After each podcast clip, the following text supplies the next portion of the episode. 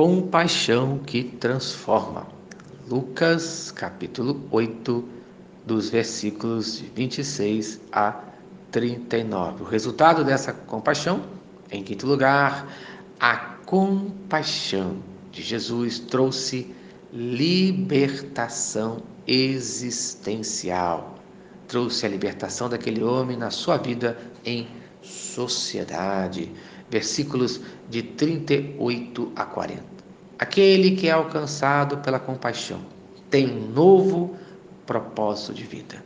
Esse novo propósito é viver para Cristo Jesus. É um novo propósito de vida de ser testemunha. Quem um dia foi alcançado pela compaixão de Cristo tem um novo propósito de vida. Eu pergunto, qual é o seu propósito de vida? Você tem realmente compaixão de Cristo Jesus em sua vida? No versículo de número 38, aquele homem fala: rogou-lhe que o deixasse estar com ele. O homem que antes era antissociável, que vivia nos cemitérios, no deserto, agora queria viver em sociedade. Agora queria viver em comunhão. Queria estar com Jesus, queria viver com as pessoas, queria viver no grupo de Jesus. Ele queria seguir a Jesus. Eu pergunto: você deseja seguir a Jesus? Você deseja viver com Jesus? Porém, Jesus disse para aquele homem: volta para sua família. E aquele homem que recebeu compaixão, ele foi obediente. E você, quando recebe a compaixão de Deus, você é obediente? Você é obediente à visão celestial, assim como foi Paulo obediente quando teve a visão de Deus na sua vida? O versículo 39 fala: Volta para casa e conta tudo aos teus o que Deus fez por ti. A compaixão de Jesus motivou aquele homem a trabalhar com Deus. Quem tem compaixão trabalha com Deus, pois entende que um dia foi alcançado pela compaixão de Jesus. Ele voltou para o seu lar para viver a compaixão que ele recebeu. E você tem demonstrado a mesma compaixão que Deus tem com a sua vida com o próximo?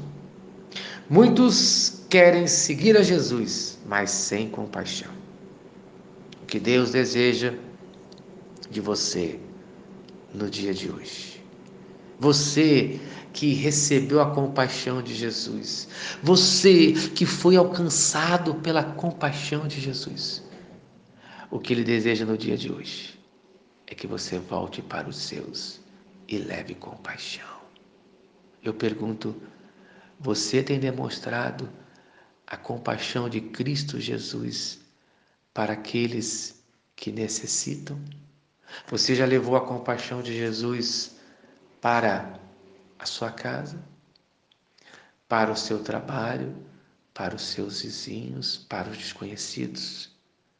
Lembre-se, aquele que recebe a compaixão precisa viver compaixão, precisa ser obediente. Então, eu clamo hoje no dia de hoje, clamo no dia de hoje por você se você já recebeu compaixão, então dê compaixão. Ore para Deus que você leve a compaixão dele para os necessitados. Mas se você ainda não foi alcançado completamente pela compaixão de Cristo Jesus, ore para receber a compaixão de Cristo Jesus. Pois a compaixão de Cristo Jesus transforma a vida de todos Amém e amém. Se esta mensagem abençoou a sua vida, compartilhe com quem você ama. Pai, muito obrigado pela tua compaixão no dia de hoje. Eu oro agora por cada um dos meus ouvintes. Oro primeiramente por aqueles que já foram alcançados pela tua compaixão. Que no dia de hoje eles sejam obedientes à tua voz e levem compaixão para aqueles que necessitam. E oro também por aqueles que precisam de compaixão. Oro também por aqueles que precisam ser alcançados pela tua graça hoje. Senhor, tenha misericórdia desses, no nome de Jesus. Amém e amém. Eu sou o pastor Eloy, sou pastor da Primeira Igreja Batista em São Miguel Paulista, localizada na rua Arlindo Colasso, número 85, no centro de São Miguel Paulista, São Paulo. E lembre-se, Deus no controle sempre.